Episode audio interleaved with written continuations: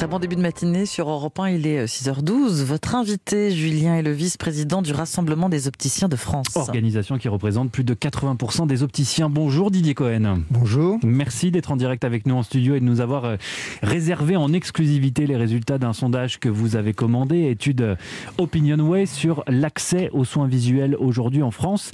Quelles en sont les, les principales conclusions? Eh bien, euh, je suis venu aussi ici pour euh, tirer un peu euh, la sonnette d'alarme sur ce qu'on appelle de manière commune les déserts médicaux et plus spécifiquement les déserts médicaux en ophtalmologie. Hmm. Nous avons dans un premier temps été chercher des chiffres officiels, ceux qui sont publiés par l'adresse. Et qu'a-t-on observé? Aujourd'hui, 25 millions de Français sont dans ce qu'on appelle des déserts médicaux en ophtalmologie.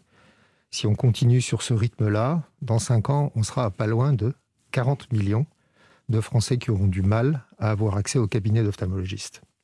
56% des Français doivent attendre plus de 4 mois pour un rendez-vous chez un ophtalmologiste et un Français sur, trois doit, sur 3 doit attendre plus de 6 mois. C'est ce que révèle ce sondage. En effet, on a donc euh, commandé cette étude et les résultats sont assez frappants. Il y a l'aspect délai de rendez-vous. Donc, comme vous l'avez dit, plus de la moitié des Français attendent euh, au moins 4 mois, 30% 6 mois. J'ajoute également que 30% se sont vus refuser au moins une fois un rendez-vous. Euh, quand on demande le degré d'acceptabilité de cette situation, on voit que 60% des Français trouvent leur délai de rendez-vous inacceptable et 70%, euh, excusez-moi pour cette profusion de chiffres, 70% hmm. pensent que la situation s'est dégradée depuis 5 ans. Je précise que ce sont des moyennes nationales parce qu'il y a de grandes disparités régionales. Euh, L'Île-de-France, par exemple, est bien mieux lotie que l'Occitanie.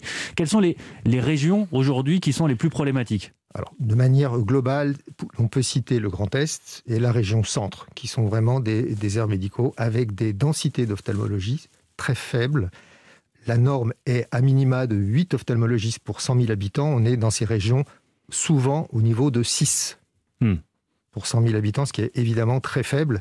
Ça aggrave les pathologies de tel délai d'attente, d'attendre 6 mois ou plus euh, d'aller voir son ophtalmo? Alors, deux euh, réponses possibles. La première, c'est qu'en cas d'urgence extrême, soyons clairs, ces gens-là sont pris en charge. Mais globalement, pour des demandes de rendez-vous hors urgence, on peut penser que la difficulté d'accès à l'ophtalmologiste entraîne inévitablement des prises en charge différées. Didier Cohen, comment expliquez-vous que les ophtalmologistes affirment euh, tout le contraire? J'en veux pour preuve euh, cette étude de leur syndicat national, étude qui date d'octobre dernier, et qui dit ceci le délai médian pour obtenir un rendez-vous pour un contrôle périodique, les mots sont importants, est passé de 66 jours en 2017 à 28 jours en 2021, soit une amélioration qui est considérable. C'est en tout cas ce qui est mis en avant. Qui dit vrai?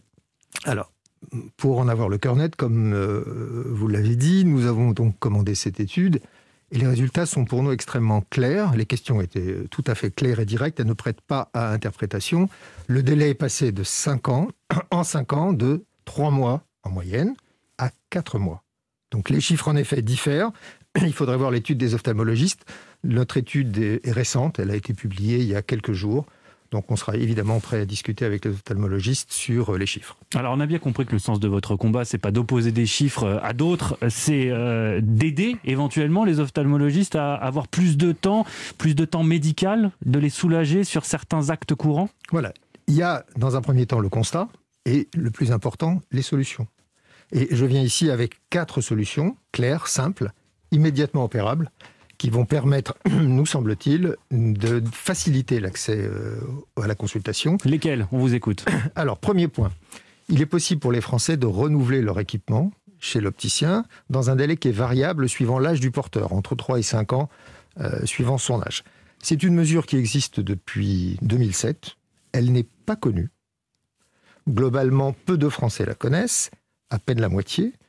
Elle est pourtant, euh, pour ceux qui l'utilisent, euh, reçue de manière extrêmement favorable. nous n'avons pas le droit de communiquer là-dessus. Nous demandons bien évidemment la possibilité de communiquer à l'extérieur des magasins pour faire connaître la mesure. Il y, a la, il y, a la, question également des ordonnances. Vous voulez allonger la durée de validité des ordonnances, c'est ça? Comme je vous l'ai dit, la durée est bloquée dans le temps. Nous proposons là aussi, pour faciliter euh, l'accès, de la prolonger, alors selon un délai qui sera à voir avec les pouvoirs publics, mais il est bien évident qu'un délai allongé permettra de recevoir plus de monde dans les magasins et ainsi, et c'est ce qui est notre but, de décongestionner en fait euh, le système, faciliter l'accès à la consultation. Parce qu'aujourd'hui, euh, les rendez-vous que prennent les euh, ophtalmologistes, ce sont beaucoup d'actes courants qui pourraient être simplifiés.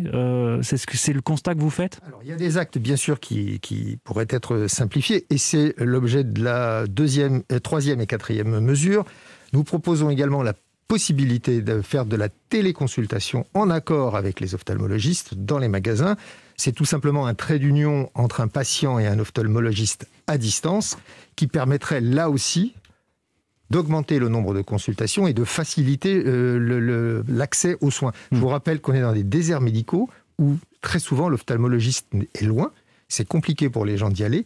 Et bien évidemment, la consultation, et on le voit depuis euh, trois ans, ça marche. A fortiori pour les personnes âgées qui sont les premiers clients, j'imagine, en tout cas des, des, ophtalmologistes. Il faut savoir qu'à euh, partir de 42-43 ans, tout le monde doit porter globalement des lunettes. Donc c'est évidemment, en premier lieu, ça concerne les personnes âgées. Toutes ces propositions, est-ce que vous les avez faites directement aux ophtalmologistes? Alors bien évidemment, nous discutons avec les, Qu'est-ce qu'ils vous répondent? les ophtalmologistes. Bah, ils sont ouverts à la discussion, bien évidemment. Cependant, nous sommes contraints par un cadre réglementaire et la discussion est tripartite les ophtalmologistes, les opticiens et les pouvoirs publics. Ça veut dire que votre démarche ce matin, elle est aussi euh, pour sensibiliser à trois mois du premier tour de l'élection présidentielle les candidats? Alors c'est une campagne de mobilisation. Je vous rappelle que euh, dans cette campagne, nous avons prévu un site avec une pétition. Il s'agit d'être le plus grand nombre, de porter la mesure. Et à ce moment-là, évidemment, euh, les pouvoirs publics, les candidats, de manière générale, les élus, les représentants doivent s'en emparer et faire évoluer le débat. Didier Cohen, il ne vous aura pas échappé euh, qu'une proposition de loi contre la désertification médicale, hein, c'est le sens de votre venue ici ce matin, sera examinée aujourd'hui à l'Assemblée nationale, texte défendu par Guillaume Garot, député socialiste, qui veut instaurer une obligation de présence en désert médical d'une durée de trois ans pour les jeunes médecins. Est-ce que cette mesure vous semble judicieuse? Alors, le Rassemblement des opticiens de France est un syndicat professionnel qui porte le débat sur la place publique de l'accès aux soins. Aujourd'hui, il n'est pas de notre rôle euh, d'interférer dans ce débat qui intéresse les médecins et le gouvernement. Nous, tout ce qu'on souhaite avec nos solutions, et la quatrième que je n'ai euh, pas encore évoquée, c'est aussi de faire du dépistage, dépistage qui n'existe pas, qui prend du temps, qui permettrait là aussi d'aller plus loin. Notre souhait, évidemment, c'est que l'accès aux soins soit favorisé et qu'on décongestionne une fois pour toutes l'accès au cabinet. Votre message est passé. Merci beaucoup Didier Cohen. Merci de nous avoir présenté en exclusivité ce matin sur Europe 1 euh, les résultats de cette étude Opinion Web pour le Rassemblement des opticiens de France et vos quatre propositions. Donc, très bonne journée à vous et à bientôt sur Europe 1. Merci.